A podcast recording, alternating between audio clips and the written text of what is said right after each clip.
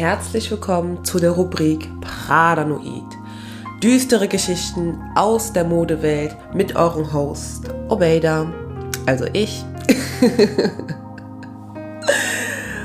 Nur bei The Devil's Closet. And that's all. Na, habt ihr es schon gehört? Habt ihr es schon vom Intro gehört? Pradanoid. Oh mein Gott, das ist jetzt die allererste Folge. Ich grüße euch Leute alle ganz herzlich zu dieser neuen Rubrik Pradanoid. Yes. I'm excited. Ja, wie schon kurz gesagt, ich erkläre es jetzt nochmal, ähm, werde ich über die Mode, also Scandals oder so Diebengeschichten über die Modewelt, ähm, ja, euch erzählen. Like, Story, nicht richtig Storytime, aber halt so wirklich so, guck mal, das ist passiert, was man nicht so ähm, mitbekommt. Und ähm, ja, das ist halt das, ne? Äh, ich hoffe, euch geht's allen gut. Mir geht's auch gut. Und heute fangen wir mit der allerersten Geschichte an, wie ihr es, glaube ich, auch am Titel lesen könnt. Und zwar die Akte Chanel. Denn Chanel, also die Modemarke und auch Coco Chanel, es gibt halt so Geschichten, die man beispielsweise nicht so kennt von ja, entweder Coco Chanel, Erzählungen, die zum Beispiel erzählt werden, oder halt vom Modehaus. Und ähm, ich habe ja auch Illustrations, äh, ich habe jetzt auch ein Illustrationsbuch und auch zum Beispiel einen Film von ihr geschaut. Und da wurden natürlich ein paar Sachen weggelassen. Ich glaube bewusst, weil man sonst ein schlechtes Bild von ihr hätte. Und ich fange jetzt einfach mit der Akte an. Die ist etwas, ich weiß nicht, wie lange ich wirklich brauche, aber ich habe sehr, sehr, sehr viele Notizen. Also, ähm, kurzer Fact, damit ihr wahrscheinlich äh, auch gehypt seid für diese Folge. Einfach mal ganz kurz. Chanel war äh, im Zweiten Weltkrieg äh, als Nazi-Agentin tätig. So, einfach mal vorweg, das wollte ich euch gerade kurz sagen. Aber bevor wir zu dieser Story kommen, einfach mal kurze Facts about Coco Chanel. Und zwar, Chanel wurde in Frankreich im Jahr 1883 geboren, wo sie in Armut lebte.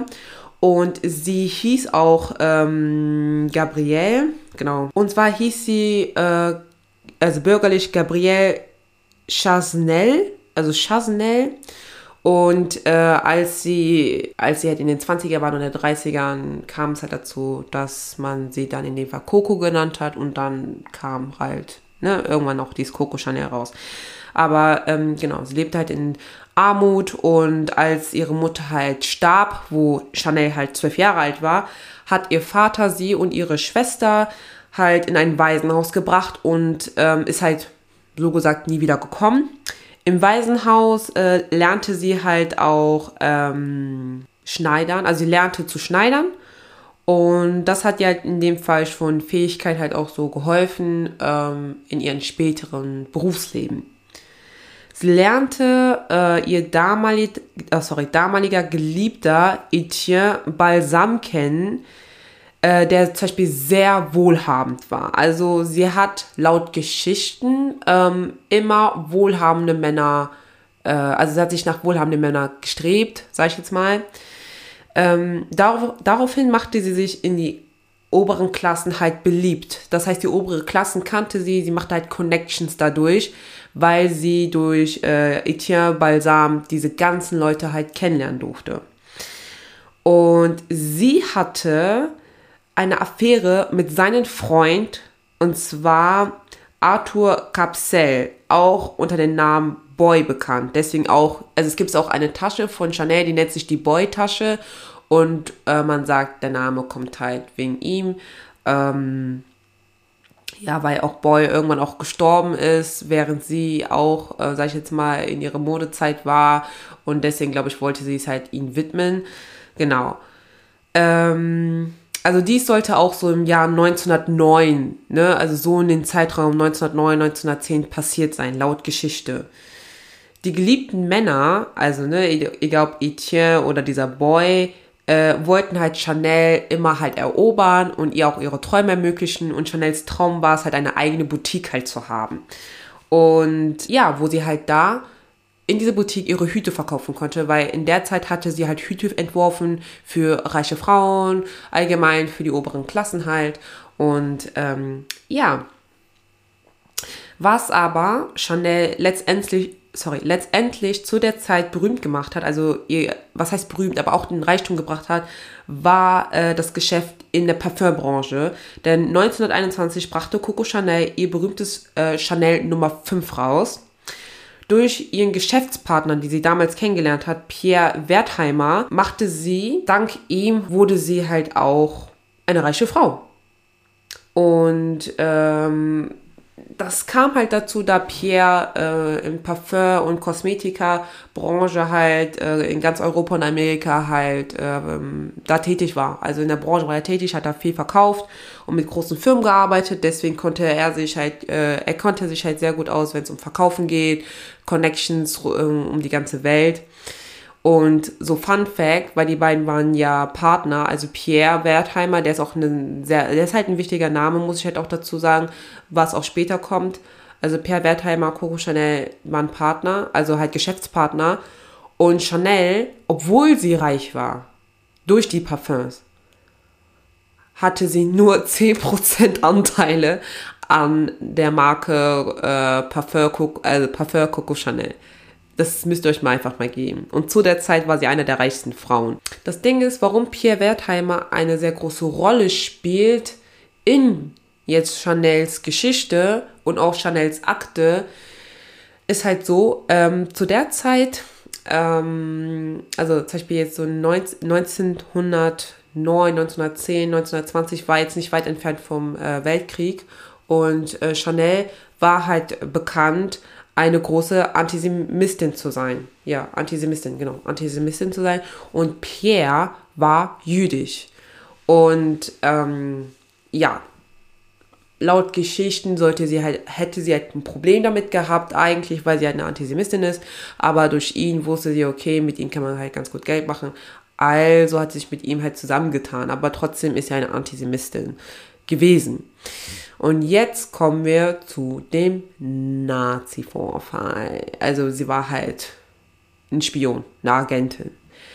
Also als Hitler 1933 an die Macht kam, soll angeblich äh, Coco Chanel ihre Chance äh, gesehen zu haben, also sie hat gesehen, okay, sie könnte vielleicht ihr Unternehmen hundertprozentig zurückbekommen. Also ähm, hat sie sich halt mit den Nazis, die halt nach Paris kamen, halt, sag ich jetzt mal, in Verbindung gesetzt.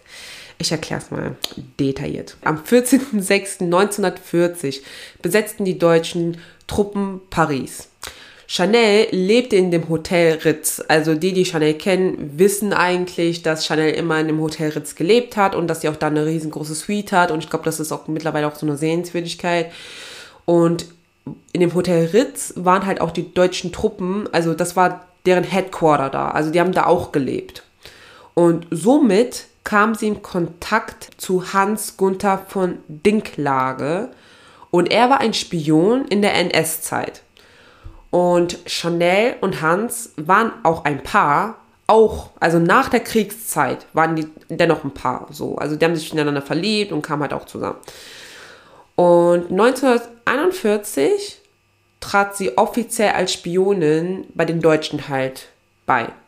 Und ihr Name war Agent F, also F wie Friedrich 7124. Und ihr Codename war Westminster, West, ja, Westmin, nee, Westminster, Westminster, Westminster, weil sie damals auch mit dem Herzog von Westminster in England halt ganz gut befreundet war und so. Und deswegen war es halt so, so gesagt ihr Codename, so like AKA, so. Ja, sie ging, also sie ging halt auch für die Deutschen nach Madrid und auch Informationen für die zu sammeln. Also sie war halt so wirklich like, so, sie hat für die wirklich gearbeitet. Als sich aber 1944 äh, die Lage für die Deutschen naja, kritisch war, flüchtete sie mit Hans, ne, also den Spion, den sie halt kennengelernt hat, äh, in die Schweiz. Und das für Jahre. Pierre und Chanel fanden denn dennoch nach äh, dem Zweiten Weltkrieg, also nachdem das halt auch zu Ende war, auch fanden die zueinander und haben dann einen neuen Vertrag verhandelt, ähm, dass das Parfumgeschäft auch nun zu, einem, Komplo äh, sorry, zu einem kompletten Modelabel wird, weil Chanel wollte nicht nur Parfums machen, sondern sie wollte alles machen. Und Pierre soll laut Geschichte alle Kosten der Firma gedeckt haben bis zu Chanels Tod. Also alle Kosten von Modelabel, also jegliche Kosten, die da angefallen sind, soll er halt gedeckt haben. Nach ihrem Tod 1971 bekam die Familie von Pierre, also äh, die Familie Wertheimer, die volle hundertprozentige ähm, Anteil an der Firma Chanel bis heute. Also die Generation von den Wertheimer, äh, die haben, denen, denen gehört einfach Chanel. Also ist egal, wer Creative Director ist, also die, also die Familie gehören, gehört einfach die Firma Chanel. Und die machen halt auch ganz gut Geld. Das war jetzt in dem Fall die Geschichte von Chanel über die Nazi-Zeit. Und ähm, ich wusste das nicht. Ich musste das, irgendwo habe ich das mal so gelesen, mal gehört, dieses so, ach ja, Chanel war auch Spionin äh, für die Nazis. Und ich dachte mir so, okay, wie? Und ich habe mir auch den Film geschaut, da wurde auch so gezeigt, ne, dass sie im Waisenhaus war, dass sie nähen gelernt hat, dass sie diesen Boy kennengelernt hat und äh, auch im Theater gesungen hat und dadurch ihren Namen Coco äh, bekommen hat, weil alle sie Coco genannt hat, genannt haben. Und dann wurde sie dann halt auch äh, ne, Modedesignerin. Dann hat sie im Hotel Ritz gelebt. Das ging halt alles so, das war so ein Film. So, das habe ich halt so gesehen. Und auch im Illustrationsbuch wurde halt auch darüber nicht so erzählt, aber ich glaube, das ist auch sehr unseriös, wenn man halt in ein wunderschönes Illustrationsbuch dann mit Hakenkreuzen und hier und das, das irgendwie so malt und über Zweiten Weltkrieg, es soll ja auch die Menschen ansprechen und nicht abschrecken, aber da fehlt halt was. Und ich habe auch irgendwie das Gefühl, dass allgemein auch die Firma Chanel oder dass man allgemein so eine Modewelt, dass man das so verschweigt. Also klar, es ist jetzt nicht die heutige Zeit und man, es heißt auch nicht automatisch, dass auch äh, die Firma jetzt, sag ich jetzt mal, ähm, ja, rechts ist oder rechts unterstützt, weil äh, die Wertheimer kommen halt, also das ist halt eine Familie aus ein, also aus einem jüdischen Haus eigentlich. Ich weiß nicht, ob jetzt die äh, jetzige Generation auch jüdisch lebt, aber halt, die kommen halt auch alle aus einer jüdischen Familie. Zum Beispiel auch Ju, äh, Hugo Boss hat auch für die ähm, NS-Zeit auch äh, die ganzen Uniformen auch äh, produziert. Ich weiß nicht, wie es zu der Zeit war, ob das einfach so normal war, aber äh, ja, das ist einfach heftig, was man halt so kennenlernt, ne? Und auch Adidas äh, soll auch irgendwas mit den Nazis zu tun gehabt haben damals. Und auch Fanta, also die, das Getränk Fanta soll auch von den Nazis irgendwie ja, erfunden worden sein, irgendwie so. Deswegen, ja, heftig. Also soll, habe ich kurz mal gelesen, nicht direkt, deswegen ich will jetzt nichts was Falsches sagen, aber es gibt so vieles, was damals war. Aber der Film von Coco Chanel nennt sich Coco Chanel, der Beginn einer Leidenschaft. Den gab es mal bei Netflix, könnt ihr auch euch ausleihen, äh, bei Apple TV, YouTube oder halt bei Prime oder so. Aber könnt euch angucken, ist nicht schlecht, aber das mit der Nazi-Zeit wird halt nicht erwähnt. Ja, Leute. Dann kommen wir, ne, wie ich gesagt habe, Akte Chanel, kommen wir natürlich, natürlich zu einem anderen Vorfall. Und zwar den Vorfall von Kate Moss. Es ist nicht direkt ein Chanels Vorfall, aber ich dachte mir, okay, komm, bringen wir das einfach mal hin. Und zwar, ähm, am 15. September 2005 wurde ein Bild in den Zeitungen ähm, gepostet, also was hatten die nicht gepostet, also herausgebracht, das kann man ja gar nicht sagen, gepostet, äh, wo Kate Moss sich eine Line Kokain vorbereitet. Also, was ich auch eigentlich voll gemein finde, ähm, das muss ich, ach, ich muss das eigentlich gleich sagen, das ist mir jetzt gerade wieder Blitz eingefallen.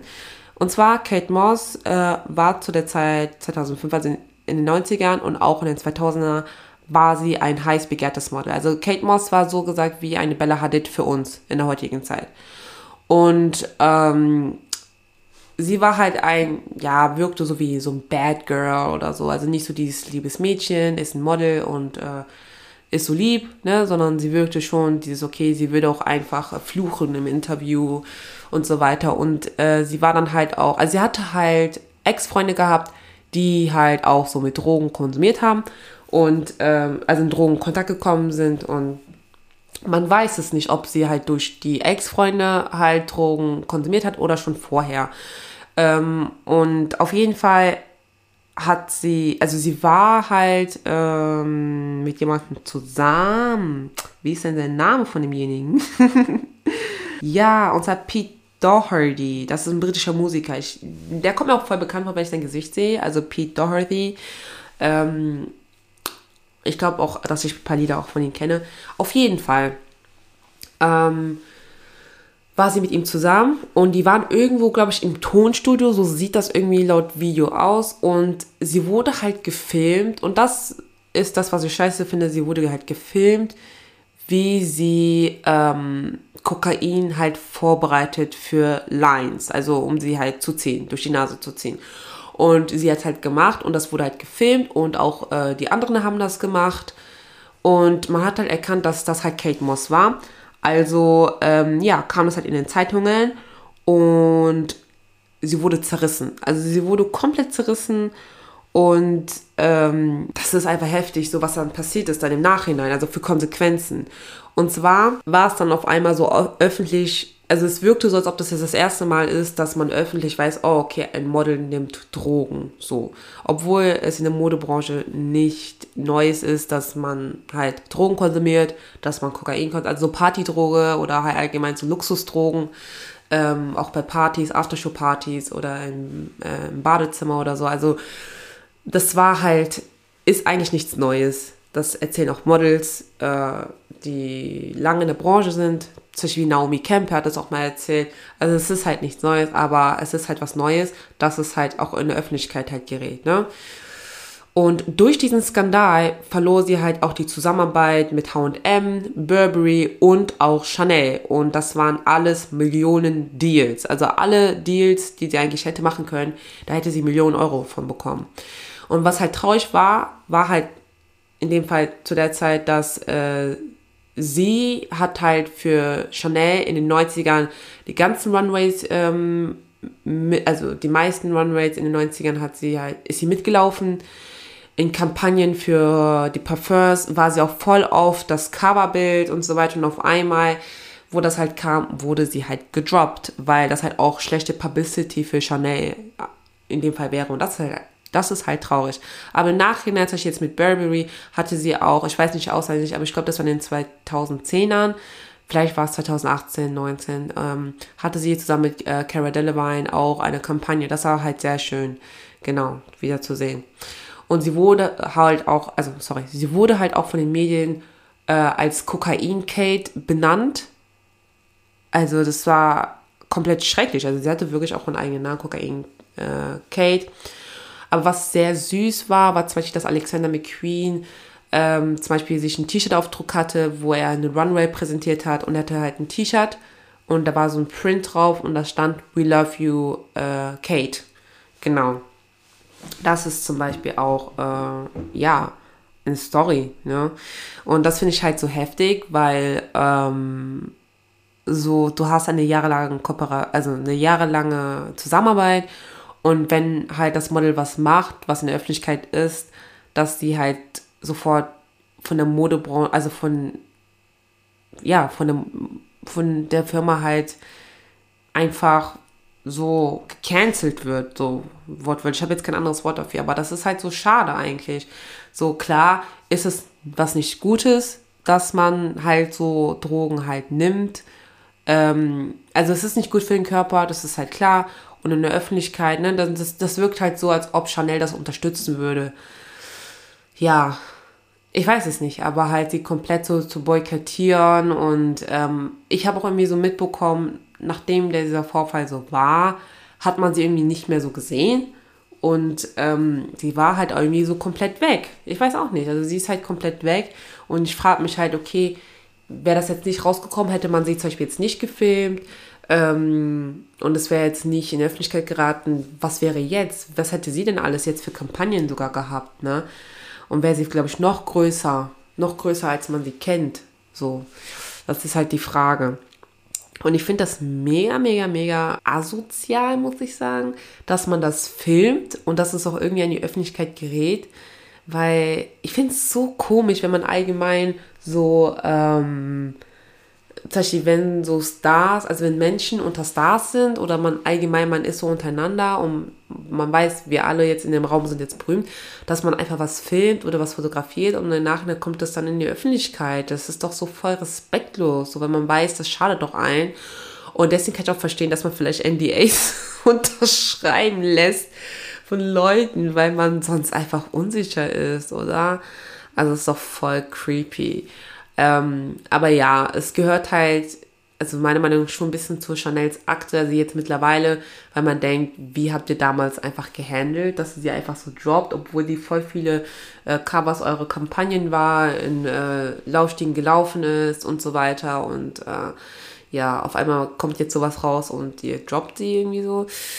Naja, ähm, das ist aber auch Cara Delevingne passiert und zwar, äh, so wie ich das mitbekommen habe damals in der Presse, sollte sie, sie war irgendwie von einem, ist sie, ist irgendwie von einem Auto ausgestiegen, also es war eher so eine Art Bully, wie so eine Art VW-Bully so. Ähm, und da waren natürlich volle Paparazzis und sie ist ausgestiegen und aus ihrer Tasche oder aus ihrer Hand ist eine Tüte gefallen. Und die Tüte war durchsichtig und da war halt weißes Zeug drin, also weißes Pulver. Und das hat man fotografiert. So habe ich das jetzt bis jetzt verstanden. Und sie hatte eigentlich auch eine Kampagne mit H&M gehabt eigentlich, aber die haben äh, das, den Vertrag, also den anstehenden Vertrag halt, ähm, ja, gekündigt, sag ich jetzt mal. Und ja, also ich glaube halt allgemein, wenn so Firmen das öffentlich, also wenn das halt öffentlich halt rauskommt, dass das Model halt so Drogen nimmt, dann ähm, kann ich mir ganz gut vorstellen, dass man einfach, ähm, ja, dass der Deal einfach platzt, genau, dass einfach dieser Deal platzt. Und das ist interesting. Also was denkt ihr? Denkt ihr, es ist richtig, dass die Firma das macht? Oder denkt ihr, das ist zu viel? Also ich finde, bevor ich das später vergesse, weil eigentlich kommen wir auch gleich zu einem anderen Thema. Und zwar, ähm, also da würde ich es eigentlich dazu erzählen, aber kann sein, dass ich das auch wie immer, wie man mich kennt, dass ich das halt vergesse. Ich denke, es kommt darauf an, was es für ein Thema ist, dass man sagt, okay, wir müssen die Zusammenarbeit halt beenden, so finde ich. Und zwar, äh, wenn es zum Beispiel um Rassismus geht oder ähm, homophobische Äußerungen oder so, dass man das zum Beispiel halt, ähm, dass man sagt, okay, komm, da müssen wir halt die Zusammenarbeit beenden. Bei Drogenkonsum, also Drogenkonsum, da bin ich halt gar, gar kein Fan. Also, das ist halt nicht meins. Ähm, aber das Ding ist halt bei Drogenkonsum, zum Beispiel, wenn jemand Drogen konsumiert, oh mein Gott, das, das ist echt dünnes Eis, wo ich mich gerade bewege. Also ich, ich lehne mich richtig krass aus dem Fenster. Ich habe so Angst, dass das jetzt alles so bescheuert rüberkommt. So richtig naiv. Oh mein Gott, ich versuche es mal zu erklären. Also, meiner Meinung nach, wenn man Drogen konsumiert, so, du schadest dich ja selbst in der Regel schadest du eigentlich auch andere Leute damit, die um dich herum sind und ne, so, also theoretisch schadest du auch eigentlich andere Menschen ne, um dich herum.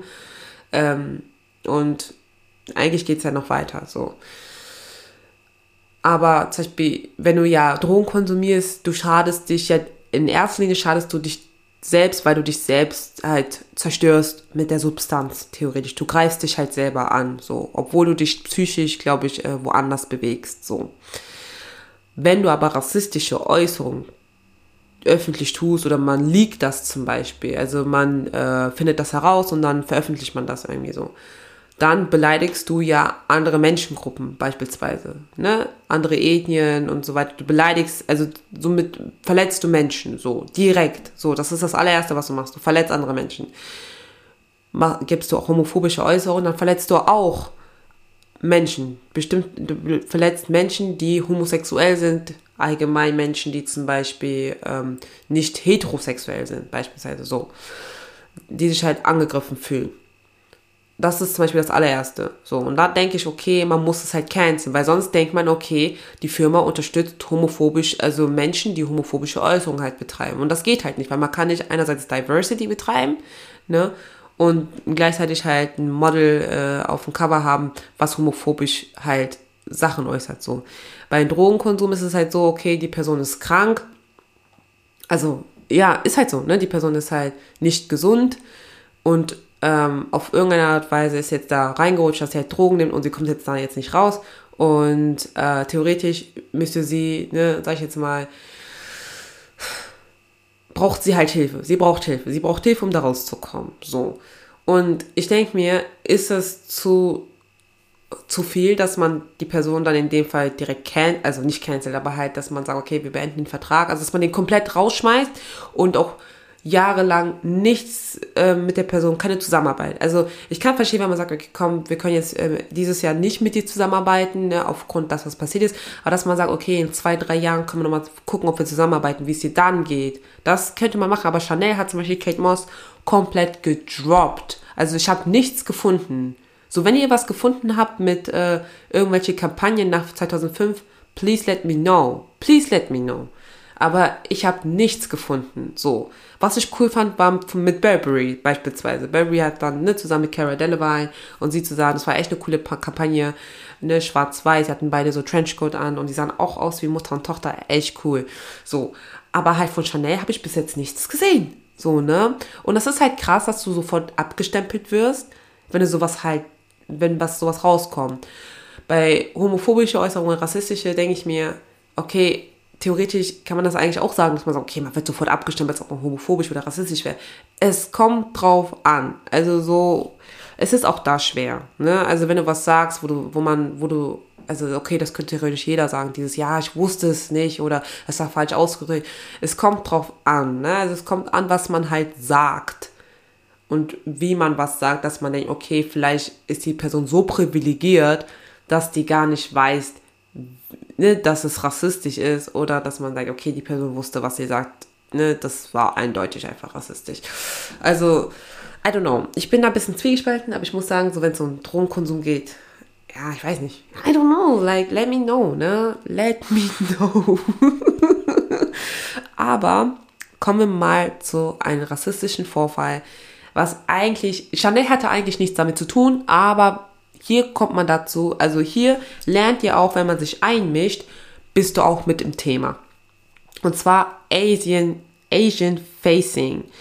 Also das Wort Facing wie Black Facing, Asian Facing ist halt so, ich erkläre es mal ganz kurz, ist, wenn du dich, ähm, zum Beispiel bei Black Facing ist es so, äh, beispielsweise eine Person, die nicht schwarz ist, malt sich jetzt so, also malt sich jetzt eine dunkle Hautfarbe jetzt an, also ne, sie malt sich halt an und trägt zum Beispiel jetzt eine Perücke, was offensichtlich eine andere Haarstruktur hat, eine Haarstruktur von einer Person, ähm, die äh, direkten afrikanische Herkunft hat. Kann man das so sagen? Also die vielleicht auch Afrohaare hat, ne? Eine schwarze Person, die auch Afrohaare hat. So, und sie malt sich jetzt äh, schwarz an. Ne? Das, ich kenne das zum Beispiel von Halloween oder von einem ähm, Feiertag in den Niederlanden. Ich weiß nicht mehr, wie das heißt, aber das gibt es ja auch.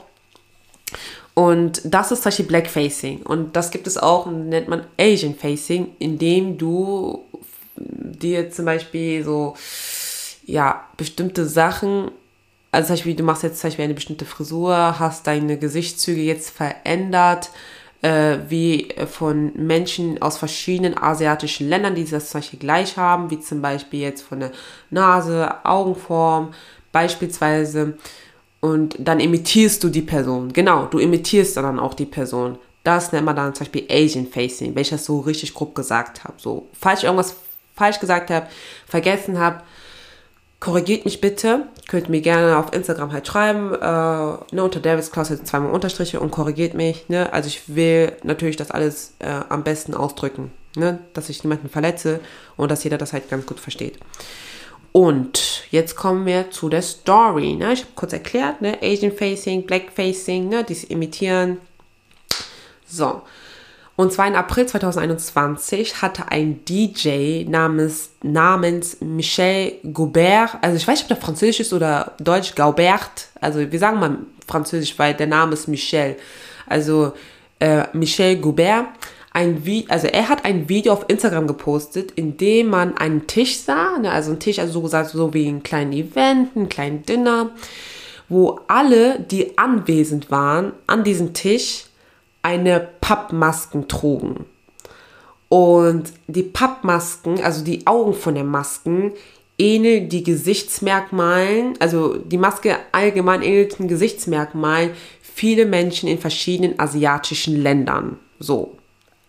Ne, als Beispiel. Weil nicht jedes Land in Asien, da haben die Menschen zum Beispiel die gleichen Gesichtszüge. Ne? Erstmal das. Dies wurde halt auf Instagram gepostet und dazu haben sich halt auch ähm, Influencer gemeldet, die das halt kritisiert haben. Und äh, das Ding ist sogar noch, was noch schlimmer ist, die haben in diesem Video was gesagt, also irgendwelche Laute nachgemacht, wo man denken könnte, okay, die haben vielleicht irgendwas, laut, äh, irgendwas nachgemacht, was in irgendeiner Kultur aus irgendeinem Land in Asien äh, stammen könnte. Ich weiß nicht aus welchem Land, das konnte ich nicht herausfinden, aber die haben halt so Laute nachgemacht. Wie genau, zum Beispiel bei mir, ne? Zum Beispiel, indem man zum Beispiel sagt, äh, zum Beispiel in der Schule hat man das immer zu mir gesagt, so nach dem Motto, ja, ihr alle in Afrika redet doch so eine Sprache, was ja nicht stimmt. Ne? Und das ist halt auch dieses sich lustig drum machen. So, und jetzt kommen wir mal dazu, ne, was hat denn Chanel damit zu tun? Ganz einfach, Leute. Ich musste auch erstmal das recherchieren, weil ich mir dachte, okay, was hat eigentlich Chanel damit zu tun? Und zwar, der Modepräsident. Ich weiß gar nicht, warum es einen Modepräsident für Chanel gibt. Ich dachte, okay, ist das der Pressesprecher, aber nein, hier steht einfach Präsident äh, von Chanel und zwar Bruno Puslowski, teilte der Öffentlichkeit mit, dass Chanel die Entschuldigung vom DJ Michel Goubert akzeptieren würden, weil Michel Goubert arbeitet halt auch mit Chanel halt zusammen. Äh, die sind halt lange Partner, die arbeiten halt zusammen. Kann sein, dass zum Beispiel für Events, für Chanel oder so, dass der DJ halt Michel Goubert halt für die halt auflegt oder so. Und Chanel hat sich halt für ihn geäußert und gesagt, ja, okay, wir akzeptieren die Entschuldigung. Ich erzähle euch auch gleich, warum das problematisch war, warum Chanel das gemacht hat. Ich sag einfach mal die Entschuldigung übersetzt auf Deutsch. Michel ist ein talentierter Mann, der sehr respektvoll zu anderen ist und er hat sich für seine Taten entschuldigt. Er ist beschämt, weil er nie vorhatte, jemanden zu beleidigen. Er ist ein langjähriger Partner des Hauses und wir werden ihn wegen eines Vorfalls ihn nicht als Partner verlassen. Wir kennen Michel gut. Er ist ein feiner Mann mit echten Werten. Es gibt also keinen Grund für uns, unsere Zusammenarbeit mit ihm nicht fortzusetzen, die viele Jahre zurückreicht. So. Wisst ihr, warum man Chanel jetzt, ne, in dem Fall, er ist jetzt der Präsident von Chanel, also hat man jetzt Chanel halt in dem Fall jetzt auch mit reingezogen, so warum das problematisch war. Und zwar, müsst ihr euch das so vorstellen. Dieser Bruno Puslowski ist zum Beispiel kein Mann, also er wirkt sehr, also er wirkt, als ob der aus Europa kommen würde oder aus Amerika, aber nicht aus irgendein Land äh, in Asien. Also kein Land, zum Beispiel in Vietnam, also ne, kein Land wie zum Beispiel Vietnam, China, Thailand oder in Philippinen, ne, beispielsweise. So, er sieht nicht so aus. So. Also man könnte schon an äh, seinen Gesichtszügen oder zum Beispiel an seiner Hautfarbe, Haare zum Beispiel sehen, okay, er kommt wahrscheinlich eher aus Europa oder aus Amerika oder allgemein, ne, europäische Wurzeln so. Und das Ding ist, wenn jemand sagt, also der sich der das einfach nicht wirklich nachvollziehen kann, so weil er nicht äh, die Gesichtszüge hat, wo man sagt, okay, man macht sich lustig über ihn, so, ne, dass er sich angreif, an, also angegriffen fühlen kann, dann sagt, ja, wir haben seine Entschuldigung akzeptiert. Das wirkt halt komisch, weil man sich denkt, wer sagt, dass ihr zu entscheiden habt, dass äh, seine Entschuldigung angenommen wurde?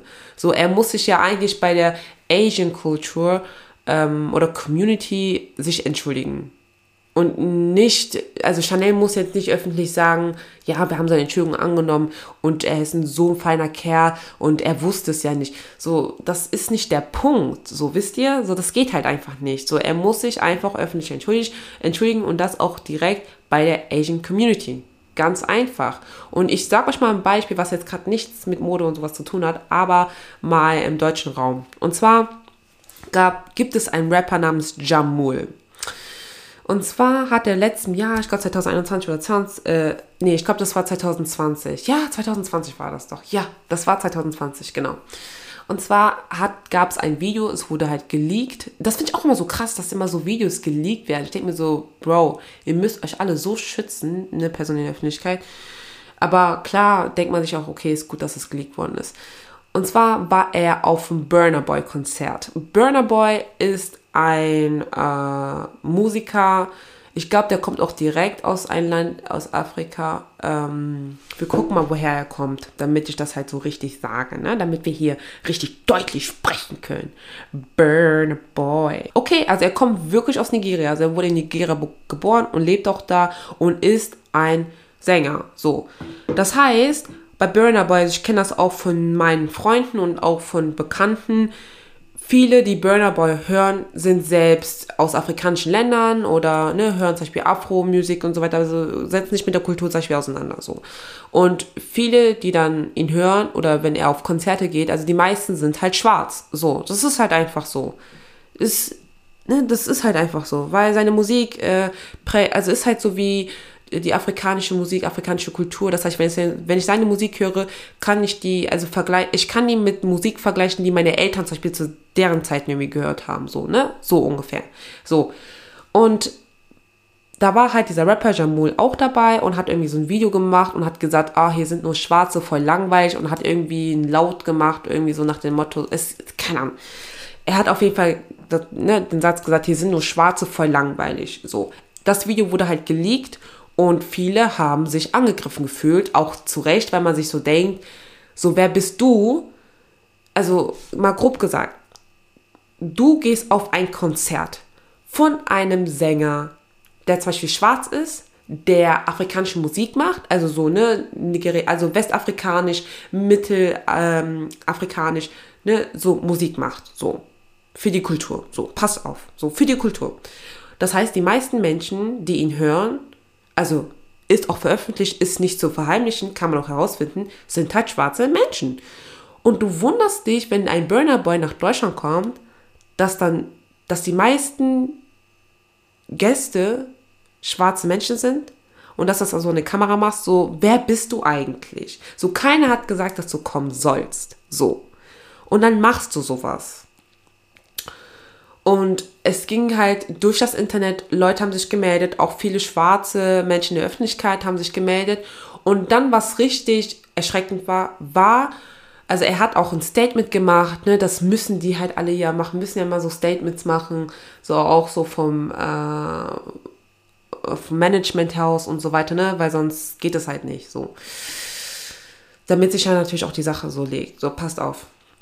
Er hat ein Statement gemacht und auf einmal kommentieren so Leute mit blauen Haken, also auch so äh, andere Prominente, andere Menschen in, äh, in Musikbusiness und haben gesagt so, ja, Bruder, wir haben deine Entschuldigung angenommen, wir wissen, du bist ein feiner Kerl und bla bla bla. Und dann denke ich mir so, Leute, hat er euch, hat er sich bei euch entschuldigt? Ihr seid doch gar nicht angesprochen.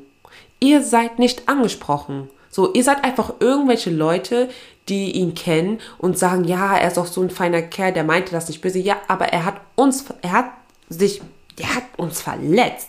So, ne, die Black Community. So.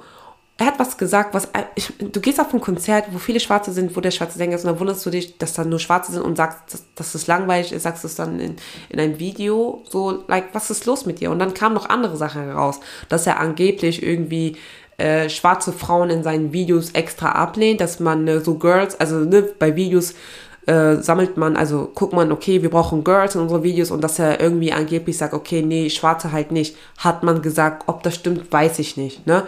Aber halt,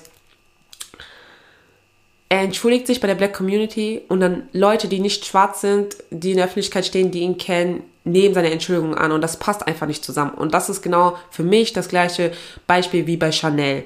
Und zwar, der Präsident hat gesagt, ja, wir nehmen seine Entschuldigung an, er ist ja so ein feiner Kerl und wir werden jetzt die Zusammenarbeit nicht mit ihm beenden. So, aber wer bist du, dass du das sagen kannst? Dass du sagst, okay, wir nehmen das an, der Fall ist erledigt. Nein, ist er nicht. So, das geht halt einfach nicht. So, und ich denke halt auch, ich weiß nicht, was die Lösung ist, wenn du rassistisch dich öffentlich äußerst, allgemein, dass du dich äußerst, wie da, wie das wieder gut zu machen ist, das weiß man nicht. aber es ist halt schwierig. Es ist sehr schwierig, weil es ist sehr verletzend. So, weil du wieder, weil man wieder gezeigt, be gezeigt bekommt, dass es Rassismus, dass Rassismus existiert. So. Und es ist halt schwer, da wieder wegzugehen, weil das Internet erstens vergisst nichts und zweitens halt, du hast, das, das Ding ist, wenn das nicht rausgekommen wäre, dann würdest du ja auch da, darüber, darauf ja nicht konfrontiert werden. Wisst ihr, was ich meine? So zum Beispiel hätte derjenige, ähm, hätte derjenige von Jamul das jetzt nicht veröffentlicht, wer weiß, wer weiß, was er noch gemacht hätte, wisst ihr? Also was er noch für Sachen gesagt hätte und keiner hätte ihn korrigiert. So keiner hätte gesagt, so ja, was sagst du da? Und ich habe auch mir so eine kleine Doku über ihn geguckt. Auf YouTube gibt es irgendwie so eine Doku, da hat er darüber erzählt. Und das Krasse ist, das Video kam, also die haben kurz das Video eingeblendet, was er gesagt hat, dass, ja, dass hier nur schwarz sind, dass es langweilig ist. Jetzt passt auf, Leute.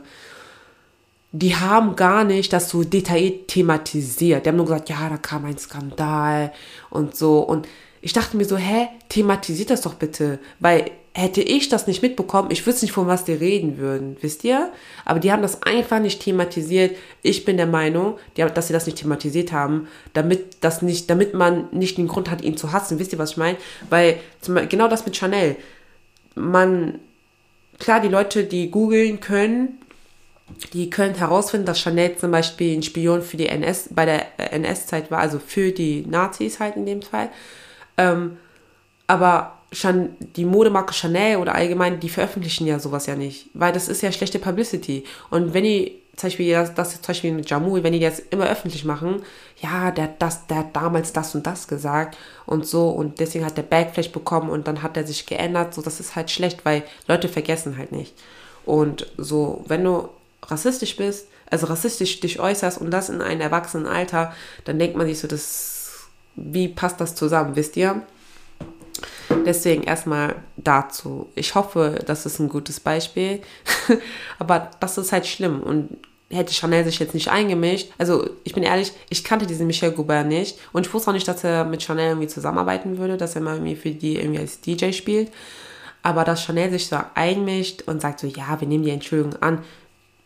Wie gesagt, wer seid ihr, dass ihr das sagen könnt? Und das war halt schon ein Skandal halt, ne, weil das nicht gut ist. So, sag ich jetzt mal.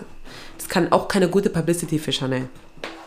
So, dann kommen wir zu einem anderen Skandal und zwar der 825 Dollar Adventskalender von Chanel.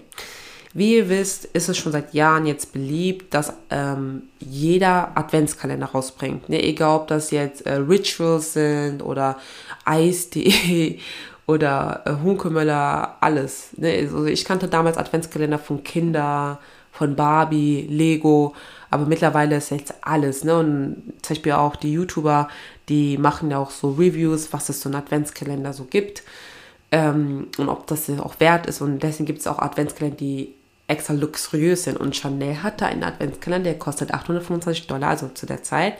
Und dieser Adventskalender kam Ende 2021 raus. Und jetzt kommen wir zum Skandal. Und zwar die Influencerin Elisa Harmon hat halt dies getestet, ne? Und das, der Inhalt, Leute, katastrophal. Katastrophal. Jedes Wort groß geschrieben. Katastrophal, Leute. Also ich würde mir niemals einen Kalender für 825 Dollar kaufen. Also hätte ich 825, beispielsweise, ja, 800 Dollar, nee, 800 Euro. Hätte ich 800 Euro, ich würde mir niemals auf einen Kalender kaufen. Aber ich glaube, wenn du dir für 825 Dollar den Kalender leisten kannst, dann hast du genug Geld. Ne? Sagen wir es mal so. und in diesem Kalender waren einfach Stickers drin, so Stickers für die Tastaturen oder Stickers allgemein so, ne, wo da steht Chanel und dann auch andere Sachen wie, also, also entweder ist das ein Sticker, wo da Chanel stand, oder ihr hattet einzelne Buchstaben mit Chanel, also wo ihr dann Chanel halt kleben könnt, so, ne? Oder das Chanel-Logo. Da waren, da war auch zum Beispiel ein leeres Beutel drin, also ein leerer Beutel. Dabei war auf den, auf der Werbung, dieser Beutel war halt so gefüllt. Aber dieser Beutel war einfach leer. Es war einfach ein leerer Stoffbeutel mit einem Chanel-Aufdruck. Einfach ein leerer Stoffbeutel in irgendein Türchen. Da war da noch so ein Schlüsselanhänger, dann viele weitere Stickers und das Ding ist, der ganze Wert von diesen ganzen Sachen waren weniger als 825 Dollar wert. Und das Ding ist halt auch bei Adventskalender, die werben ja halt auch, dass, ähm, dass der Wert äh, von dem Inhalt eigentlich ja immer mehr ist. Äh, also, ne, dass, wenn man das alles einzeln kaufen würde, wäre das ja teurer, als wenn man das in Adventskalender ja kauft. Das, das, damit werben die ja. Und deswegen äh, ist, hat der Adventskalender halt einen bestimmten Preis, dass der Kunde halt irgendwie trotzdem denkt, ja, okay, es hat sich ja gelohnt, weil hätte ich es mir alles einzeln geholt, dann wäre es ja noch teurer. So, erstmal so in diese Richtung. Aber das war halt voll der Skandal, weil man denkt, Alter, wie kommt's, dass ihr sowas halt macht? Also wie kommt das bitte? So, ihr könnt doch keinen Adventskalender rausbringen. Erstens für 825 Dollar, obwohl für Chanel ist das halt nichts Typisches. Ähm, also doch, ist was Typisches, sorry. ist was Typisches. Ähm, und dass dann die ganzen Sachen, dass das halt, dass einfach nichts ist, so einfach ein leerer Beutel, irgendwelche Stickers. Also ich frage mich, wer sitzt in eurem Marketing? Ihr habt so viele Produkte. Also ihr müsst jetzt da keine Tasche reintun, ne? Also obvious nicht, ne? Aber ihr könnt doch eigentlich noch voll viele Sachen halt doch machen, oder? Also ist doch voll komisch. I don't know. Also ist doch voll cringe. Naja, jetzt kommen wir zu der, zum letzten Fall von der Chanel-Akte, Leute. Und das war dann in dem Fall die erste Folge Pradanoid. Und zwar, die Akte wird, glaube ich, bei diesem Fall sowieso endlos sein. Ich bin echt gespannt, wie es in zehn Jahren ist. Und zwar die Preise, nee, doch die Preissteigerung von Chanel. Denn Chanel, like for real, Chanel ist dreist. Chanel ist sowas von dreist, Leute. Und zwar, oh mein Gott. Also, wer Chanel kennt, weiß, dass sie die Preise jährlich äh, erhöhen. Immer. Jährlich erhöhen die immer die Preise. Einfach mal, ja, nee, gleich komme ich mal zum Beispiel, sorry. ich bin immer zu schnell. Also im Jahr 2021 hat das Modehaus dreimal die Preise erhöht. Eigentlich macht man das ja einmal im Jahr, aber die haben dreimal die Preise erhöht. Ihr müsst euch vorstellen, ne, jedes Jahr ist auch immer äh, Kugeleis immer teurer. Aber ihr müsst euch mal vorstellen, einfach dreimal im Jahr ist immer so, mh, hm, sag ich jetzt mal, alle dreimal oder so, ne, im Quartal beispielsweise, das ist jetzt nicht dreimal im Jahr, weil jetzt viermal im Jahr, ne, steigt einfach der Preis von, den, von dem Kugeleis. Ist doch scheiße, oder? Mal so als Beispiel. Ne? Also ist doch voll komisch. Und dreimal im Jahr, klar 2021, Corona, wie jetzt auch, ne? Aber das geht halt nicht so. Auch damals eine, also auch Anfangs Corona-Zeit und auch jetzt so, also jetzt steigen ja auch wieder die Preise aber halt letztes Jahr so, du kannst doch nicht die Preise anheben, wenn noch Lockdown-Zeiten sind, wenn es noch nicht mal einen Impfstoff gab und so weiter. Also, ähm, also keine Ahnung, so, du kannst doch nicht die Preise steigen, so, du, das geht doch nicht, so, das, wie dreist kann man einfach sein, so, das geht einfach nicht, so. Die Menschen können nicht arbeiten, Homeoffice und so und so, und dann erwartest du, dass wir trotzdem eine Sachen kaufen, obwohl du die Preise halt erhöhst und das dreimal im Jahr, like, bro, nein. Dann komme ich jetzt mal kurz zum Beispiel, wie die Preise sich drastisch verändert haben. Also, die Chanel Flapbag ist so eine klassische Chanel-Tasche, äh, hat im Jahr 1990 960 Euro gekostet. Im Jahr 2019 kostet diese Chanel Flapbag 5000 Euro und 150 Euro. Also 5150. Also 1990 eine Tasche für 960 Euro zu, kosten, äh, zu kaufen, ist natürlich enorm viel, weil jetzt ist es ja normal, dass man sich irgendwelche Balenciaga Triple S äh, Schuhe irgendwie für 700 oder 800 Euro sich so kauft oder so. Ähm, aber damals in den 90ern, ich glaube nicht, dass es halt normal war, auch für Normalbürgige, sich so eine Tasche für fast 1000 Euro irgendwie zu kaufen, habe ich irgendwie das Gefühl. Jetzt ist es halt so, ja, okay, da, allein schon ein Handy kostet 1000 Euro sogar noch mehr, wenn du dir das, das größte Modell kaufst, mit mehr Gigabyte und so weiter. Aber damals war es halt nicht so, also das war nicht gang und gäbe. So, man hatte nicht solche Zahlen um sich herum, ne? Und jetzt die Tasche 2019 hat einfach 5000 Euro 150 gekostet. Und im Januar haben die die Preise zwischen, äh, also Januar 2021 haben die die Preise zwischen 4 bis 7 Prozent erhöht. Im Juli, also im selben Jahr, fast 15 Prozent und im November volle 15% Leute. Das ist heftig. Und diese Classic äh, Flip Bag, die ja damals äh, 1990 960 Euro gekostet hat, kostet nun 7850 Euro. Und das Krasse ist, seit 2008 verzichten die ja auch auf Vergoldung an den ganzen Taschen von den Chanels. Das heißt, da ist manchmal, wo du denkst, okay, da ist eine Vergoldung oder so. Das heißt, die Vintage-Taschen äh, vor der 2008er Zeiten sind halt heiß begehrt halt auf dem Resale-Markt, weil die halt noch so eine Art Vergoldung haben. Und ich finde, das ist voll der Skandal aus 2021, wie einfach man dreist ist, die Preise anzuheben und das dreimal im Jahr. Dreimal. Also, dass es jedes Jahr teurer wird, das ist halt so jedem irgendwie klar. Aber dreimal im Jahr, das kannst du doch nicht machen. Und ich habe auch irgendwie verstanden, dass Chanel mittlerweile auch irgendwie äh, in dem Level von Hermes kommen möchte, weil die Hermes-Taschen, die sind ja so zwischen eigentlich so 10.000 Euro bis 100.000 Euro. Äh, man kriegt auch einige Taschen so für 8.000 Euro, also vor unter 10, also 8.000, 9.000 Euro, aber eigentlich fangen die so ab 10.000 Euro an. Und dann denke ich mir so, so wann, das, ihr könnt das doch nicht machen, so Chanel. das geht doch nicht, ne? Weil irgendwie Hermes, wie ich das so verstanden hab, habe, machen die auch noch so Vergoldungen, also die setzen immer noch drauf, Vergoldungen zu verziehen und Chanel hat einfach 2008 das einfach ähm, ja abgeschaffen und das Ding ist so, ich denke mir, wie geht das? Also dieses, wie, könnt, wie dreist könnt ihr bitte sein? So erst verzichtet ihr auf die Vergoldung und dann erhöht ihr die Preise in den Corona-Zeiten und das dreimal im Jahr. Das ist heftig. Also ich fand Chanel sehr seriös. Also auch jetzt finde ich, dass die Marke sehr, sehr seriös wirkt, sehr dieses auf, nicht altmodisch, aber zeitlos.